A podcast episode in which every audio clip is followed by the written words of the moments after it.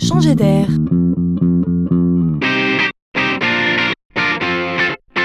C'est la chronique de Laurent Collen. On en parle souvent, à quel point les commerces traditionnels, petits ou grands d'ailleurs, doivent batailler pour demeurer attractifs face au développement du e-commerce? C'est un sujet qui parfois inquiète. Il n'y a qu'une seule arme, celle de l'expérience client. Les commerçants doivent sur ce plan être inventif.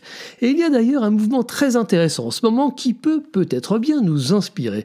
Le 2 en 1. On appelle ça aussi le magasin hybride. Alors, euh, ça vous intrigue? Eh bien, c'est juste l'idée qu'au lieu de proposer une bonne raison de venir en magasin, on en propose deux. L'idée est d'associer deux offres, deux univers qui s'enrichissent l'un l'autre. C'est ça l'idée du 2 en 1. Imaginez un salon de thé qui est également fleuriste. On y vient pour le thé, mais aussi pour le plaisir des fleurs. On va chez le coiffeur qui fait aussi restaurant sur le pouce.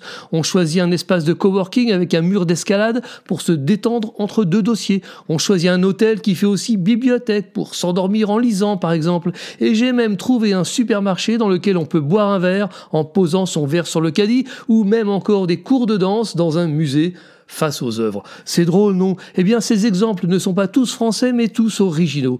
C'est une tendance et cela donne envie d'être créatif. À vous de jouer.